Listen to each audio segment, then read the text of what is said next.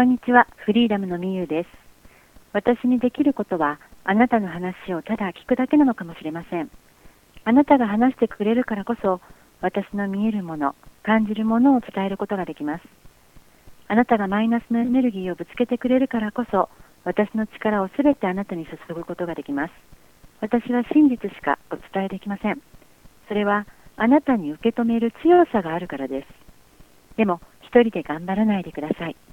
頼ることもあなたの強さです。